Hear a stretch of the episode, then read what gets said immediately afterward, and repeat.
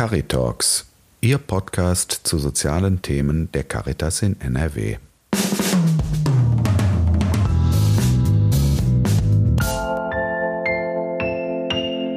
Sie sind bei Caritalks. Mein Name ist Christoph Krätz.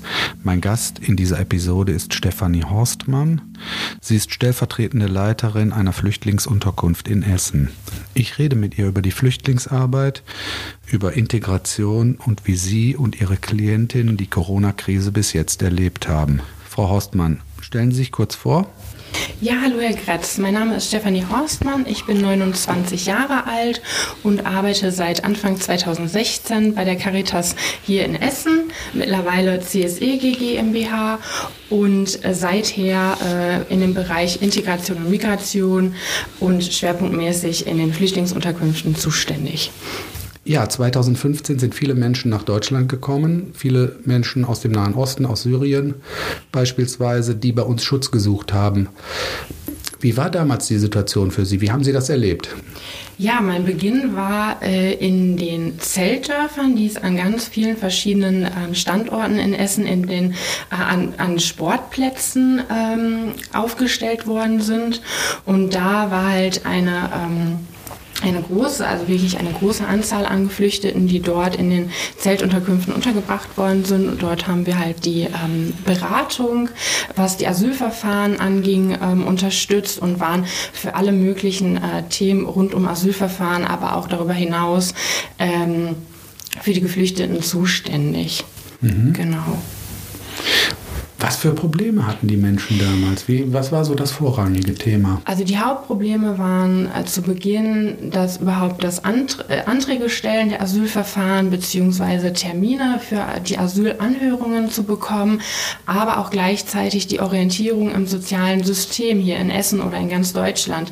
Die Orientierung, ähm, wie läuft das in den, äh, mit den Ämtern, in den Behörden, ähm, wo, wie bekommt man Termine, wo muss man hingehen, gehen?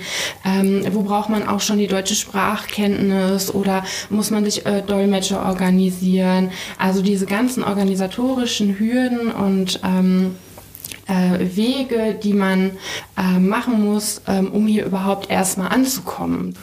Das war der Blick zurück und wir erinnern uns, vor fünf Jahren hat Angela Merkel den bedeutungsschwangeren Satz gesagt, wir schaffen das.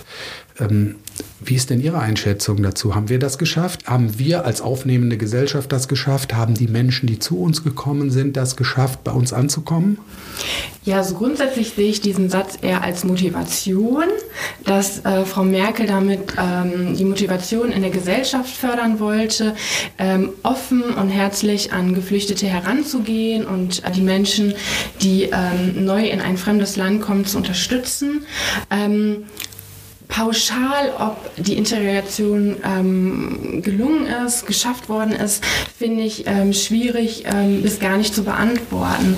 Ich finde, das ähm, muss man immer vom Einzelfall abhängig machen. Die Asylverfahren für Geflüchtete werden ja auch im Einzelfall geprüft und daraus ergibt sich halt im Prinzip auch die Chance für den einzelnen Menschen in Deutschland, mh, wie die Zukunft aussieht, wie sie gestaltet werden kann, ob man überhaupt ähm, bleiben darf, bleiben kann und wie dann die Voraussetzungen sind, ähm, sich hier zu entwickeln. Ähm, und da finde ich, ist ähm, es bei vielen tatsächlich gelungen, die ähm, jung und motiviert waren, auch sehr schnell ähm, den Zugang zur Sprache gefunden haben, Deutsch gelernt haben ähm, und auch entsprechend ähm, Jobs oder Ausbildung gefunden haben. Aber an, dann gibt es auch andere, die halt äh, nicht so schnell den Zugang bekommen haben oder bekommen konnten, mhm. Ähm, aufgrund diverser Gründe, sodass man da sagen kann, da dauert die Integration einfach länger oder die Hürden sind halt größer. Mhm. Und vieles ist einfach ähm, abhängig von den Asylverfahren Verfahren und die Entscheidung daraus. Was würden Sie denn sagen, sind heute die besonderen Probleme der Menschen, die da sind? Ja, also ich merke heute, dass es ähm, viele Menschen gibt, die einfach schon seit Jahren äh, in den Flüchtlingsunterkünften leben oder auch seit Jahren schon in Essen und immer wieder das Thema Wohnungssuche aufplöppt, aber auch das Thema Arbeitssuche, ähm, Thema ähm, Kita-Platz genauso. Ähm, die Menschen wollen gerne alle in eine eigene Wohnung ziehen. Viele suchen einen Job Und das sind so die Hürden, ähm, die die Menschen halt haben, die aber auch viele andere Menschen haben, ähm, sobald sie länger hier in Deutschland sind. Mhm. Genau. Sie haben mir im Vorgespräch erzählt, dass die Ausrichtung Ihrer Einrichtung sich geändert hat in den letzten fünf Jahren. Mögen Sie dazu was sagen? Ja, unser Übergangswohnheim ähm, hat sich insofern verändert, dass es zu Beginn eine Unterkunft für Familien war und sich dann in der Zwischenzeit es ähm, verändert hat zu einer reinen Fraueneinrichtung. Das heißt, wir sind, also wir sind generell eine kleine Unterkunft in Essen und nehmen ausschließlich nur noch Frauen auf mit einem besonderen Schutzstatus ähm, einfach mit oder ohne Kindern. Und da haben sich dann auch die, die Themenschwerpunkte, ähm, was so die allgemeine Arbeit angeht, ähm, zum Teil verändert. Es geht da eher um die Themen Kita-Platzsuche oder auch Geburt und Schwangerschaft ähm, im Vorfeld, aber auch stark Wohnungssuche, aber auch ähm, sehr viel psychosoziale Unterstützung, Anbindung an Fachärzte, Fachkliniken, ähm, gegebenenfalls Anbindung an Therapieplätze. Also sowas sind auch unsere Themen. Themen. Mhm. Gibt es heute noch viele, die sich für Flüchtlinge engagieren? So bekommen Sie das mit? Wir haben noch viele Ehrenamtliche tatsächlich, allerdings ist natürlich die Zahl ähm, seit 2015 ähm, zurückgegangen. Genau. Wenn Sie noch mal darauf gucken, was die Menschen, die Sie betreuen, so am meisten brauchen, was würden Sie sich denn von der Politik wünschen? Was würde den Menschen wirklich helfen? Mm, also ich finde, hier in Essen haben wir viele Angebote und Möglichkeiten, die es schon gibt für Geflüchtete. Die ähm, geflüchteten Menschen werden alle recht gut betreut. Es gibt viele Beratungsangebote und ähm, äh, Unterstützungsmöglichkeiten auch von den Ämtern.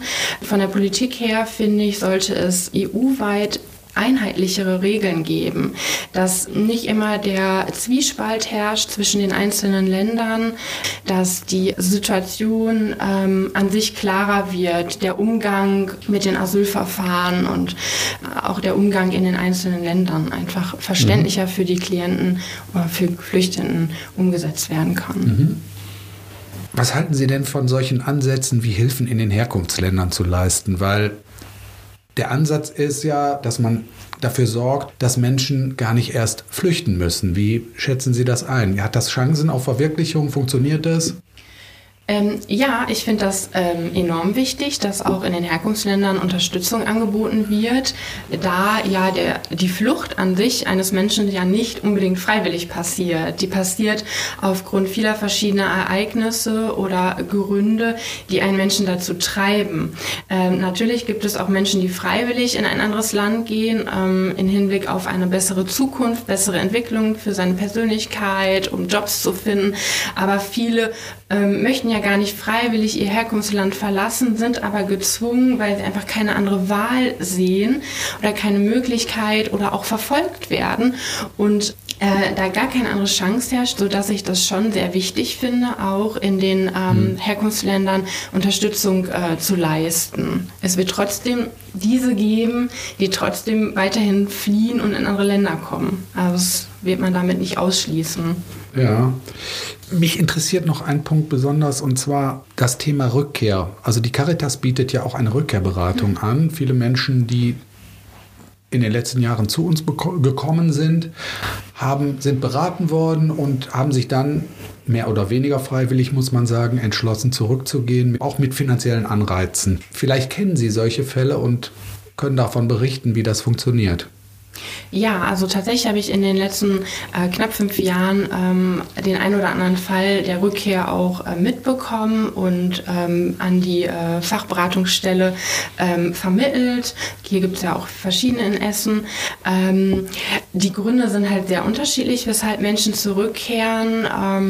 Ähm, das äh, reicht hin von einfach Ablehnung, ähm, dass der Asylstatus hier nicht anerkannt wird und keine Perspektive einfach ähm, hier in Deutschland vorhanden ist, aber auch freiwillige Rückkehr, dass sich die Menschen einfach äh, zu sehr ähm, an ihre Heimat gebunden fühlen, dass sie ähm, sich hier gar nicht so gut anpassen und integrieren können oder auch wollen, die kulturellen Unterschiede zu groß sind, sodass ähm, man doch nochmal den Staat in der Heimat versucht. Oder sich vielleicht auch schon die die Situation in der Heimat verändert, verbessert hat oder sich andere Möglichkeiten aufgetan haben.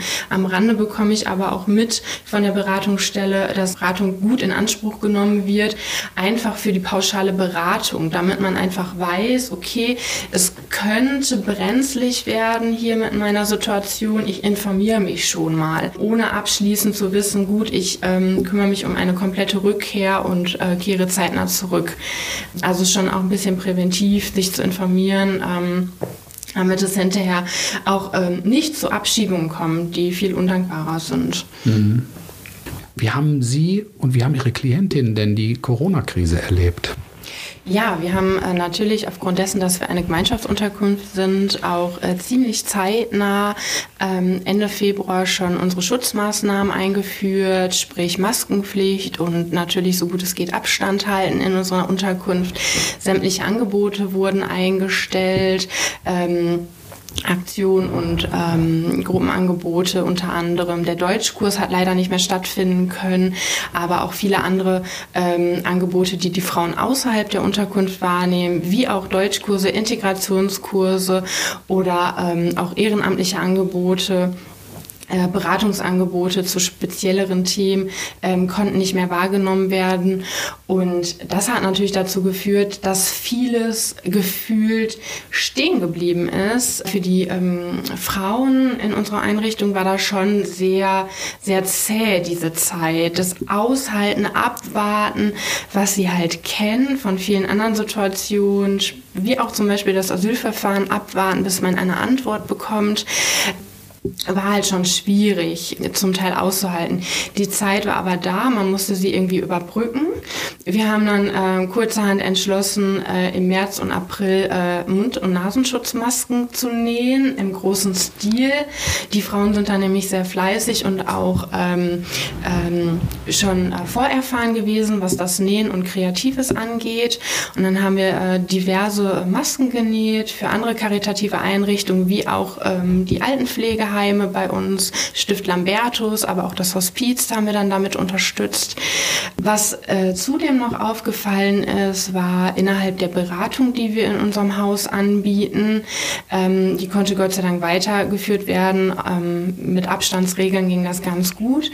Aber ähm, die Eigenständigkeit, die die Frauen halt für sich entwickeln, ähm, selber zu Ämtern gehen, selber sich um Termine kümmern, selber Termine wahrnehmen, Anmeldungen betreiben, persönlich irgendwo vorsprechen, das konnte alle nicht mehr stattfinden. Sprich, die, die Entwicklung der einzelnen einzelnen Frauen und auch die Integration damit ist so ein bisschen ähm, abgeebnet oder konnte nicht passieren. Ähm, es war alles wie so in so einem Stillstand und alles, äh, was die Frauen aber trotzdem alle brauchen, es musste ja irgendwie weiterlaufen, musste dann über die Mitarbeiter in der Einrichtung laufen, sprich über Telefon, äh, Anrufe, über E-Mail-Kontakt, ähm, über schriftliche Wege, halt über Dritte, was natürlich gut war, das hat gut funktioniert, ähm, sodass äh, viele Dinge weiterlaufen konnten.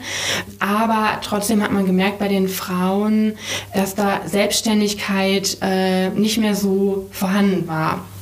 Und das jetzt ungefähr schon vier, fünf Monate lang. Also es gibt ein bisschen was aufzuholen. Ja, an einigen Stellen schon. Mhm. Welche wichtige Frage habe ich vergessen zu stellen? Oder anders gefragt, haben Sie noch etwas zu ergänzen? Was ist Ihnen noch wichtig? Was ist mir wichtig? Also mir ist wichtig, dass das äh, Thema Geflüchtete generell in Deutschland einfach nicht untergeht. Wir haben viele andere Themen in den Medien, die ähm, sehr präsent sind ähm, und dann schnell äh, Themen, die so hochgeplöppt sind, dann äh, wieder runterfallen.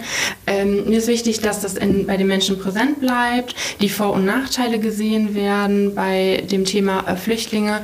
Mir ist auch wichtig, dass man äh, sich nicht davor verschließt, dass es kein Ein einfaches Thema ist, dass es ein komplexes Thema ist, dass man immer wieder auf das ähm, Individuelle schauen muss. Jeder Fall ist einzeln. Man kann nicht pauschalisieren und alle Menschen über einen Kamm scheren. Das finde ich immer ganz wichtig zu beachten.